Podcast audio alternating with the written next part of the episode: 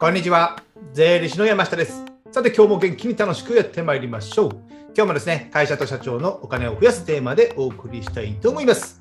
今日のテーマはですね、えー寄付したら節税になるのということでですね、まあ、寄付金、寄付ね、お金をね、どっかに寄付したら、これって経費になるの？節税になるの？みたいなテーマでね、ちょっと解説したいかなと思っております。じゃあ早速中身に入っていきましょう。あの寄付したら、まあ、じゃあ節税になるのかというね、まあ、結論から申しますと、寄付先、寄付先によってはね、まあ、経費とかになったりして、えー節税になるっていうことですよね。で一応基本的にはね、個人の場合、個人で誰かどっかの団体に寄付した場合は、えー所得控除と言われるものですね。所得控除。じゃあ所得控除なんですかっていう話になるんですけども、所得っていうのは僕がいつもね、言ってるのは利益。所得イコール利益。で、控除っていうのは控除イコール経費ですよ。なので、利益から控除できる経費がありますよ。それはね、えーそれが所得控除というものになりますので、個人の場合、えー寄付先によってはね、えー寄付金控除みたいな感じで所得控除になりますので、えーま、節税になるってことですね。ただ一点ね、注意していただきたいのが、まあ、限度額っていう控除額がね、決まっておりまして、えー寄付金、寄付した額から2000円を引いた。2000円っていうのは何でしょうね、これね、端数みたいなね。1000円しただけで、寄付しただけでね、赤い羽募金に1000円募金しました。だから寄付金控除受けれますか？だとね、ちょっと受けれないと。なので2000円以上超えたらね、寄付金控除ということで、えー控除額がある。例えば1万円寄付したら差し引き2000円引いて、残りの8000円が寄付金控除になる。で、この寄付金控除っていうのが8000円例えばあったとしても、8000円税金が安くなるわけではないですよね。ここちょっと注意してくださいね。8000円安くなるわけです8000円かける10%とか15%の所得税の税率があるじゃないですか。その分しか安くならない。税金は下がりませんので、まあじゃあ10%だったら8000円してもまあ800円 しかならないんですので、じゃあその分ね、1万円寄付したら全額経費、あの税金が1万円下がるというわけではないので、そこはご注意ください。あとね、寄付する金額も限度があって、えー所得の40%が限度なんですよ。所得の40%、利益の40%ってことですね。なんで、まあ、儲けの4割が限度ですよってことです。例えば、じゃあ、給与で年収1000万稼いでる人がいました。で、給与所得控除という経費が195万あるので、この給与の1000万の利益イコール所得というのはね、えー1000万から195万を引いて805万円、まあ約800万円ぐらいなんですよ。そしたらこの800万円のが所得になりますので、800万円の40%の320万ちょっとがですね、えー限度。まあね、1000万稼いで、えー320万のね、えー寄付をしたら暮らせませんよ。税金払ったり社会保険も払ってるからですね。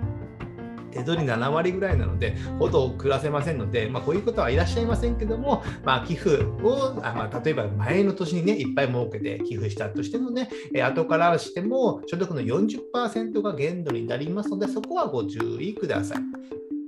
で、何度も言いますけども、その1万円とか10万円寄付したからと言って、その寄付金全部がね、えー税金が安くなる、10万円安くなるわけじゃないっていうことですね。そこはね、十分ご注意ください。でね、えーまあ、いやらしい話なんですけど、有名人がね、えー寄付しましたみたいなね、話が出るじゃないですか、ね。だから40%が限度なんですよ。40%、所得の40%が限度。例えばじゃあ1000万の寄付をしましたとしたらね、所得の割り返すと40%なので、まあ、2500万以上の所得があるんだろうなとね。想像できるとね。いやらしい税理士ですね。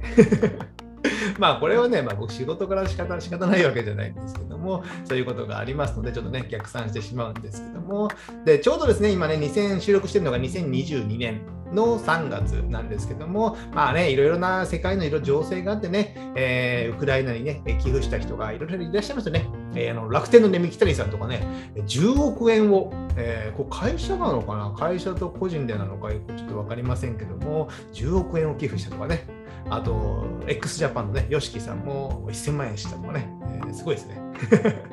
あと、前澤さんね、えー、昔 ZOZO に行った前、あまあ、ZOZO に、ZOZO 作った前澤さんとかも、えー、いくらか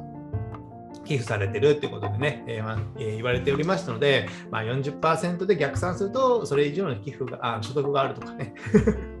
まあね、所得、節税がね、えー、のために寄付するわけではないんですけども、まあね、僕ら一般人としてはね、えー、まあ寄付したい。1万円でもね、5000円でもいいから寄付したい。ね、寄付してもね、そんなに税金は安くならない。で、まあ気持ちが大事ですからね、えー、気持ちが大事ということです。でね、あと気持ちが大事もそうなんですけど、寄付先、寄付する先、相手方、日本ユニセフとかね、国連とかいろいろあるんですけども、そういった国や、えー、まあ、日本でちゃんとした、えー、ところに認められたところしかね、寄付金の控除って受けられないんですよ。だから民間のどっか、例えばウクライナじゃなくて、民間のどっかのところに寄付をしたというのであれば、場合によってはね、寄付の、ね、控除が受けられないことになりますので、まあ、一応ね、え若干なりの節税も恩恵も、節税の恩恵をね、受けたいなと言われてる方、あ思われてる方は、まあ、一般人はそうですよね。僕もそうです。でできればね、寄付して、まあ、自分も節税を受けたいじゃないですか。であれば、事前にその寄付先が自分の個人の所得控除の対象になるのか、まあ、それをね、要チェックしていただいたらいいのかなと思ってます。まあ、一般的な国とかがやってる大々的なものはね、なっておりますし、まあ、そこにね、ホームページ見ればね、えー、個人の所得税の、えー、控除になりますみたいなことも書いてありますので、そこを確認した方がいいのかなと思ってます。実は寄付する前にですね。でもしくはま顧問税理士さんに聞いてもいいんですけども、僕も聞かれてもね、よく分かりません。ですので、まあ、寄付先に聞くのがね、一番、えー、確実かなと思っております。あと、まあ、寄付といえば、ふるさと納税ですね。個人で場合で言えば。このふるさと納税もね、同じ仕組みですので、この場合はね、普通ね、限度額というのはね、えー、ふるさと納税のね、えー、専門サイトがあるじゃないですか。専門サイトがありますので、そちらね、確認した方がいいと思います。僕ら税理士に聞かれてもね、よくわかりません。あのね、寄付サイトはね、ちゃんとね、えー、計算できますし、僕自身も寄付の専門のサイトでやっております。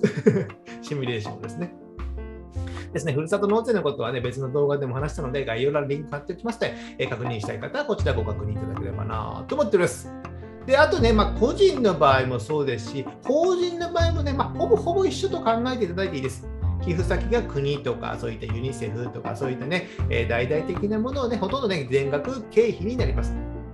ただね、一部ね、えー、その寄付先、先ほど言ったように、その民間とかね、特定なんとかとかね、一部ね、えー、利益によってな、利益が少なければあんまりならないとかね、そういったこともありますので、そういった時はね、えー、この寄付先になってるけど、大丈夫ですか？みたいなね、顧問税理士、そこはね、確認してもいいのかなと思うので、法人の場合は、ね、ちょっと要注意かなと考えております。じゃあね、最後まとめとなりまして、まあ、寄付をすると、まあ、結論的には節税になるんですけども、じゃあ全額節税になるかというと、それはならなくて、え寄付金かける、まあ、2000円の控除があって、差しかけるの税率、税率ですね、10%なのか、なので、高額所得者だと55%の税率とかになったりするので、まあ、寄付額の半分ぐらい税金は安くなる。なので、えー、まあ、寄付してもいいのかなって 思う部分があるんですよね。でまあ、それはそれはね、別の話になりますので、まあ、寄付すると節税にはなるってことですね。で、その寄付先が大事ですので、その対象になるのか、ね、それはね、寄付する前に事前にチェックしておいた方がいいのかなと思ってます。まあね、節税が目的で寄付するっていうのも変な感じかもしれませんけども、まあね、アメリカの大富豪とかね、寄付文化がね、アメリカとかはありますので、税金を払わなくても、まあ、稼いでいる人は、あの寄付をするっていう文化があってね、えー、まあ、寄付が今年少なかったと言ってね、えー、文句言われてるんで、有名な方もいらっしゃいますので、まあ、それもいかがなものかなと思いますけども、まあ、やっぱね、税金で助け合い、まあ、寄付で助け合いっていうね、え文化、まあ、それがやっぱね、自分たちでは、一人ではね、何もできませんので、まあ、稼いだ人が払うっていうのもね、まあ、仕方ないのかなとは考えております。僕もそれより稼げるようになりたいですね。あとね、まあ、寄付が先か儲けるのが先かって話なんですけど、まあ、中小企業の僕らね、えー、一般人っていうのはね、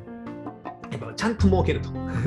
ここ大事なんですよ。ちゃんと儲けて、ちゃんと寄付をするとかね、ちゃんと税金を払う。これがね、僕はね、健全なのかなと思ってます。無駄に節税してね、えー、逆にね、節税になってないっていうのも意外とありますので、きちんとちゃんと儲けると。ね、節税はそんなにしない、まあ、ぐらいでもあんまりね、じゃ節税、えー、まあ、税金払うの無駄ですよ。無駄で思いますけども、やっぱりちゃんと儲けないといけない。じゃあ儲けるってことはやっぱり利益が出るってことで、利益には税金がかかる。それは仕方ないことですので、そこはね、割り切って、じゃあ寄付して、えー、そこに貢献して、まあ、気持ち的にもね、えー、良い部分がありますよね。貢献したっていうですね。税金だとね、なんかね、貢献した気分にならないんですよね。何なんでしょうね。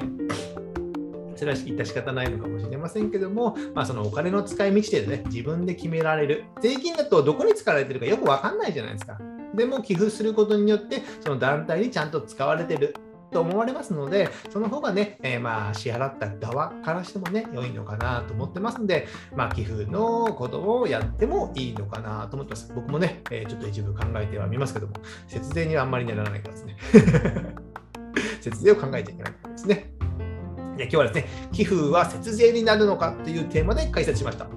じゃあですね、えー、最後告知といたしまして、あの僕がですね、こういったお金や税金の話を話をですね、今、音声や動画で撮ったものをですね、ブログにまとめて解説しております。やっぱね、音声や動画だけだとね、えー、もう隅から隅まで使い伝えきれませんので、このブログで読んでいただければ、細かなね、えー、計算式なども見れますので、こちらね、勉強していただく際には見ていただいたらいいかなと思ってます。あとですね、Amazon の電子書籍である Kindle ですね。Kindle で電子書籍をいくつか出版しております。決算書関係の本が主になりまして、まあ、中小企業の決算書の見方とかね、あと資金繰りの本とか節税の本も今書いてるんですけども、なかなかすみません。でもね、これが揃うとね、えー、結構ね、えー、勉強できるかと思いますので、こちら Amazon のサービスである Kindle Unlimited に入っていればですね、僕の本をすべて無料でダウンロードすることができますので、ぜひ読んでいただけたらなと思います。